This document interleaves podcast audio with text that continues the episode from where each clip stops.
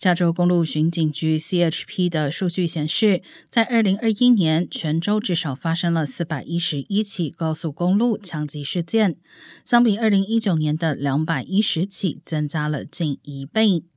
二零二一年的四百多起事件中，有二十六起是致命事件，其中超过一百二十起发生在旧金山湾区，但 CHP 圣伯纳蒂诺分部也报告了七十五起。